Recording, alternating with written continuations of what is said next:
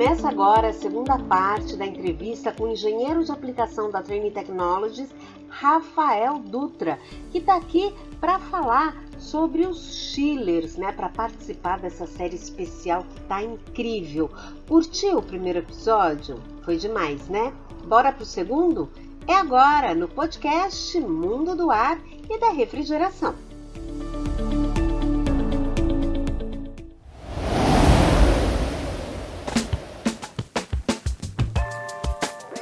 Bem, Rafael, eu agradeço novamente pela sua disponibilidade e agora eu quero perguntar o seguinte: algumas perguntas que eu tenho feito ao Rafael, ele é muito cuidadoso nas suas respostas e sempre coloca a questão de dependência das variáveis, né?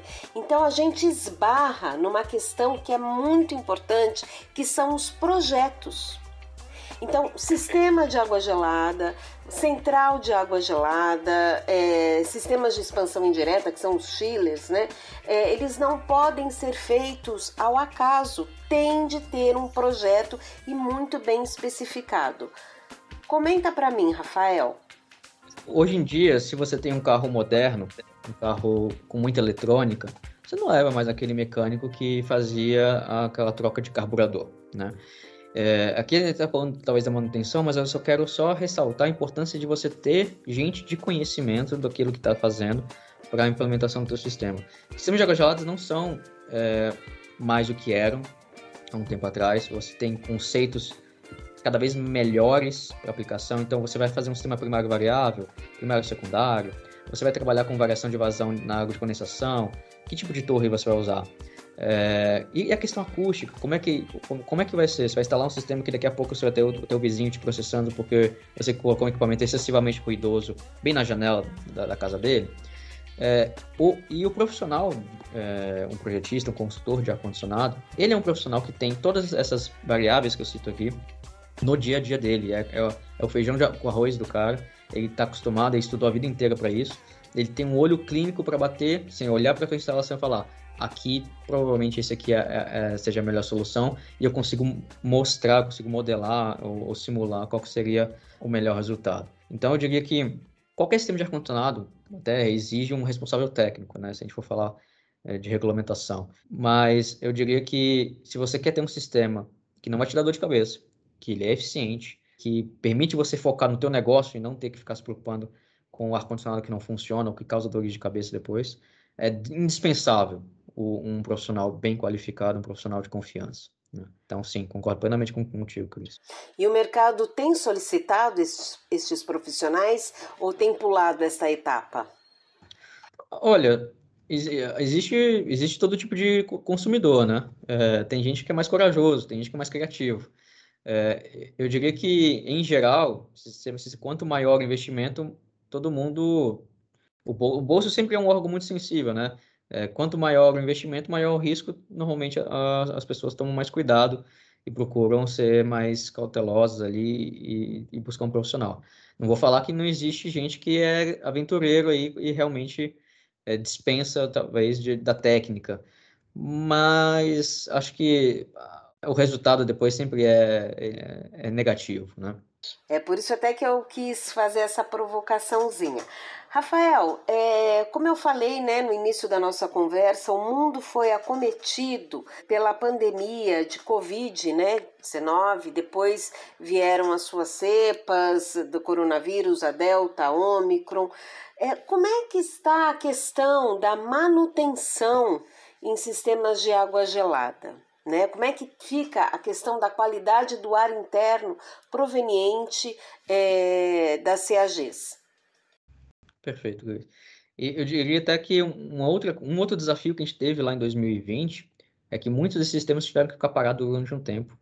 Então, como que foi essa retomada? E isso foi, um, foi uma, uma, um processo bem interessante que projetistas, instaladores, fabricantes se juntaram para fazer uma parada programada e uma retomada adequada é, para esses sistemas, falando aqui só da central de água gelada.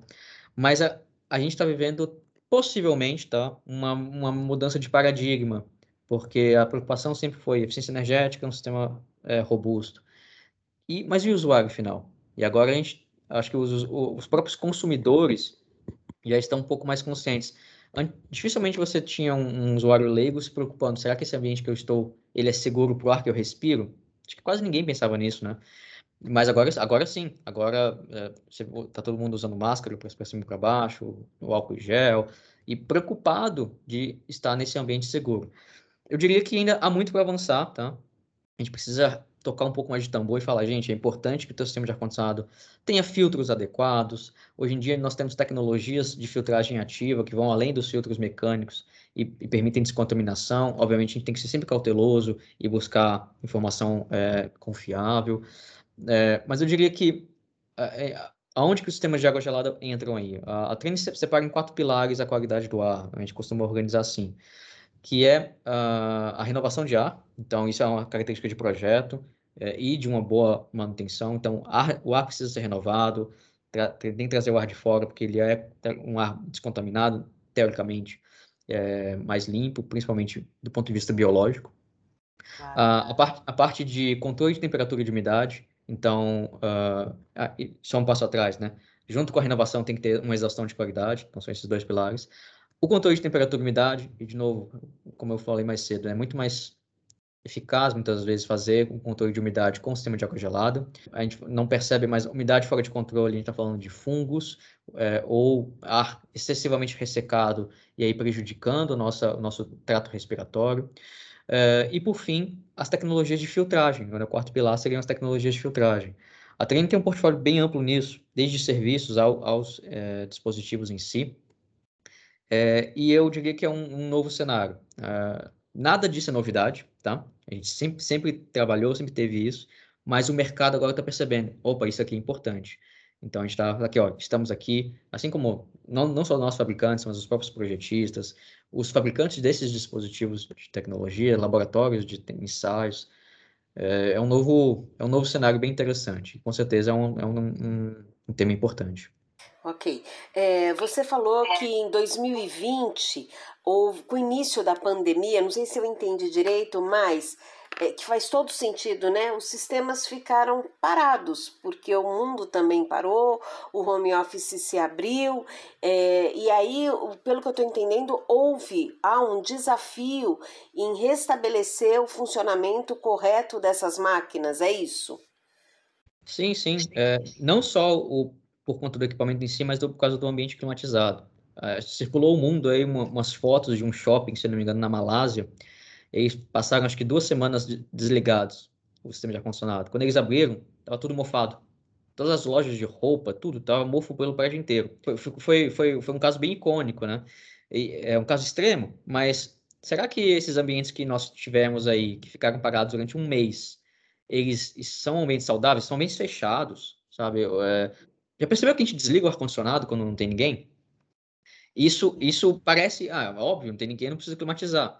É, mas e, e, e, se eu deixar essa umidade ficar excessivamente alta em horários não ocupados, será que eu não estou cultivando fungos nos meus ambientes internos? É, isso, isso é uma coisa muito nossa aqui do Brasil, a gente desliga o ar-condicionado quando não tem ninguém, e obviamente ninguém quer desperdiçar energia, mas existe o modo ocupado e o modo não ocupado para um sistema de ar-condicionado e o, ideal seria que você mantivesse o sistema de ar-condicionado ligado para manter essa ventilação. Você não precisa climatizar o ambiente a, a 24 graus. Você pode talvez deixar a temperatura subir, reduzir as vazões, mas você privar completamente o ambiente excessivamente, é, e como foi no caso da pandemia, um mês, dois meses, dependendo do, do da, da instalação, esse ambiente fechado, sem nenhuma renovação de ar, carpete, materiais propícios e úmidos, e aí você então tem um ambiente contaminado. Como é que você volta para esse ambiente? Será que houve essa preocupação em descontaminar ele antes? E a mesma coisa foi com os chillers, né? Um chiller parado durante um tempo, ele pode, ele, você pode ter uma série de, de, de problemas, né? É, uma, o, o, eixo pode assentar, o mancal ser danificado. É, será que o sistema de lubrificação está funcionando adequadamente? Cada tecnologia é uma coisa, tá? Então isso precisa ser muito bem avaliado. Como é que estava essa torre, torre de resfriamento? É, houve uma preocupação em drenar essa torre? Enfim, é, um programa adequado precisa, precisou ser estabelecido. Muitos clientes mais responsáveis tiveram esse cuidado em fazer uma parada programada e uma retomada adequada de todo o sistema, incluindo os ambientes internos, visando a boa estrutura dos equipamentos e da, da ocupação.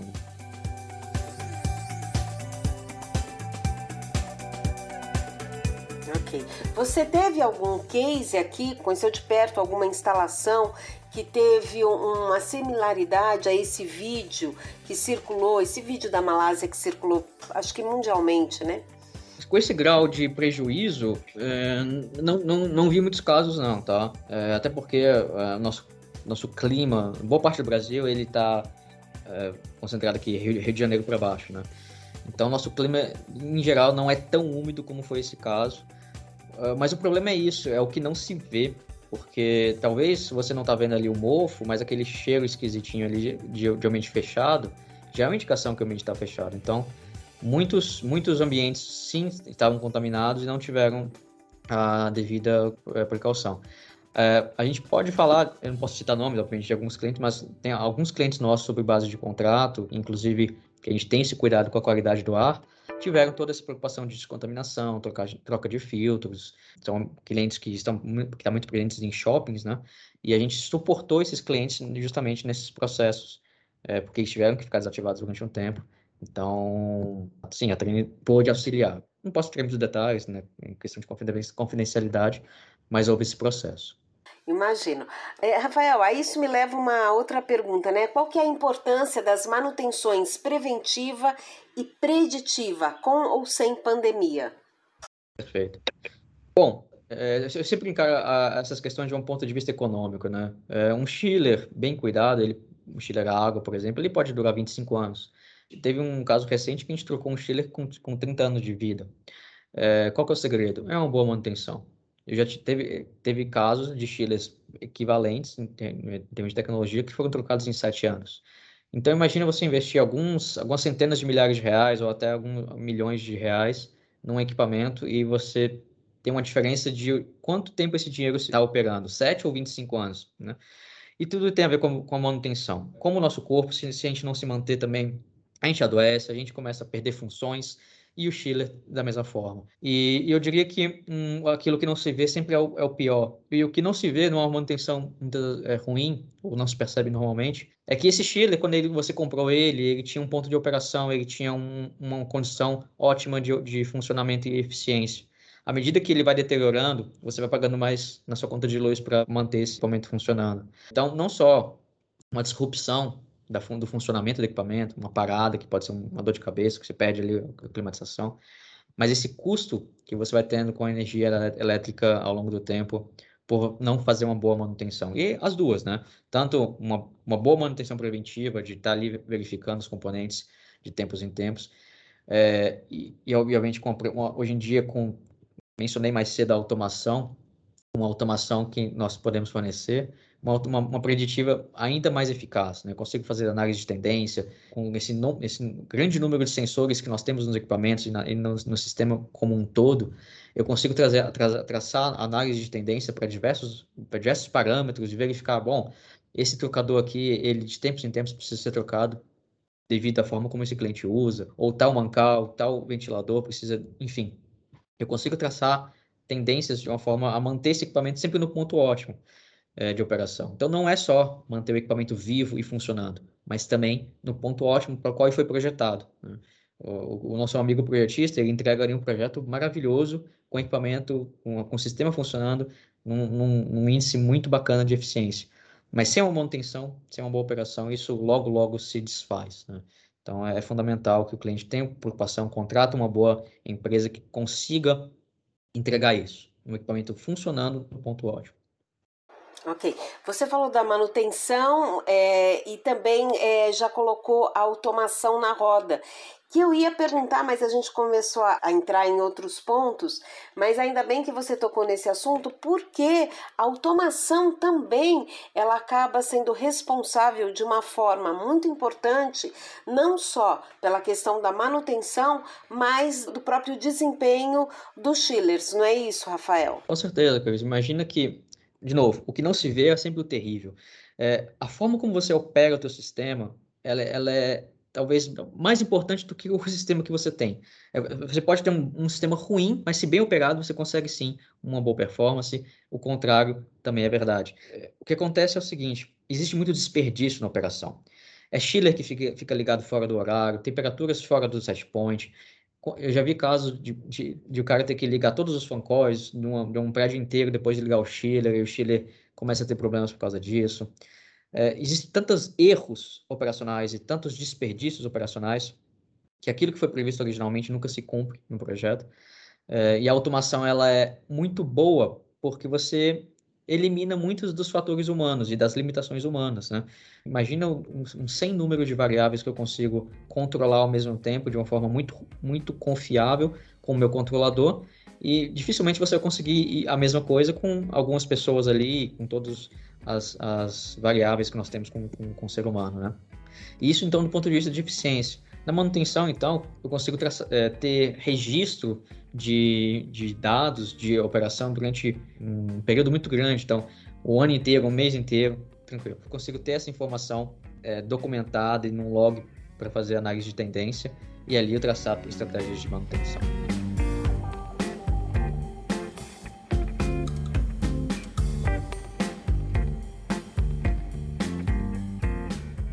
Eu quero saber sobre a questão da qualificação de mão de obra para a operação dos chillers.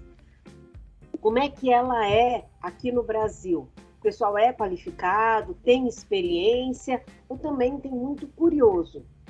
É, sempre tem, tá, Cris? É, como eu falei, o sistema de água gelada são, são, são sistemas talvez os mais tradicionais. Né? Nós temos há décadas sistemas de água gelada instalados no Brasil e com uma tradição muito grande, desde fabricantes, projetistas, instaladores, algumas décadas aí operando. Então, sim, nós temos, temos profissionais bons, bem qualificados, nós temos é, escolas boas que capacitam, o Senai, por exemplo, é, um, é, um, é, um, é de, uma delas, é, dentro das próprias empresas se formam muitos profissionais, é, mas sempre vai ter um, um aventureiro, né?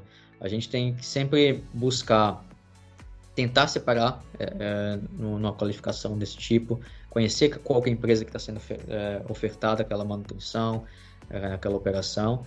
Os fabricantes muitas vezes auxiliam nesse processo, não estou falando aqui somente o fabricante, mas a gente tem um relacionamento amplo com o mercado, sabe quem são as empresas que muitas vezes fazem essa, essa operação, essa manutenção de forma adequada. Mas eu diria que se eu fosse fazer uma comparação, é, talvez por ser um sistema mais complexo, nós temos uma proporção maior de, de profissionais bem é, preparados e bem capacitados do que talvez é, você possa encontrar em sistemas de expansão direta, onde a, as, talvez a barreira de entrada é um pouco menor, então você tem muito, muito mais aventureiro. E aí você tem que tomar um, um cuidado redobrado na hora de contratar um profissional para fazer essa manutenção, tá? Mas sim, respondendo objetivamente, nós temos um, uma base bem bacana para isso. E a Train também tem um corpo técnico de serviços bem amplo, bem bacana, a gente tem centenas de contratos de manutenção para auxiliar também nesse, nesse tipo de demanda.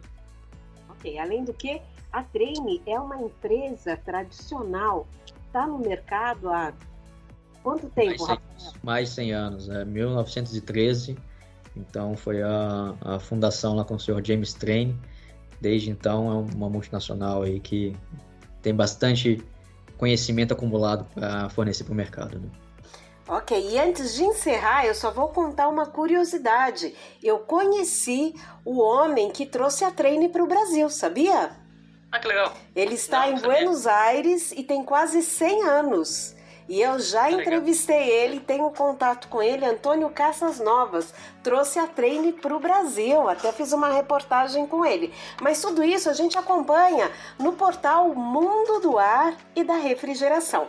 Por enquanto, Rafael, eu te agradeço pela sua disponibilidade, te agradeço pelo tempo, respostas pertinentes, agregadores. Eu gostei bastante. E vocês curtiram também? Rafael, muito obrigada. Um abraço a você, sorte para você e muito sucesso para treine. Muito obrigado, Cris. Tchau, tchau, pessoal. Até a próxima. Abração. É isso aí, a gente conversou com Rafael Dutra, que é o coordenador de aplicação na Train Technologies no Brasil.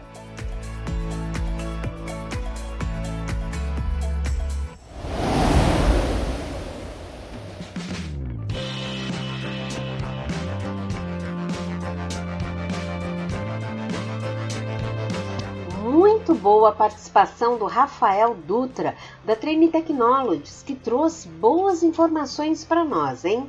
E se você quiser ouvir novamente ou mesmo indicar para alguém vai fazer bom uso dessa entrevista, é só se inscrever em nosso podcast. Nós estamos em todos os agregadores, todas as plataformas de áudio. Escolhe uma delas ou todas elas, por que não? E se inscreve para acompanhar este e todos os nossos outros conteúdos. Lembrando que esta entrevista vai fazer parte do suplemento especial sobre Schillers que estamos preparando para a edição da revista HVSR em Foco de março.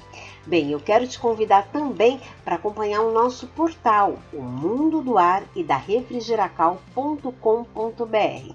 Lá você encontra um conteúdo bem importante e muito atualizado do setor. Eu sou Cristiane de Rienzo, agradeço muitíssimo pela sua companhia e agradeço também ao meu parceiro de sempre, Leonardo da Lorde Labs. Semana que vem tem mais uma entrevista imperdível ainda nesta série sobre Schillers e eu encontro você. Não dá para perder, hein? Um abraço e até lá!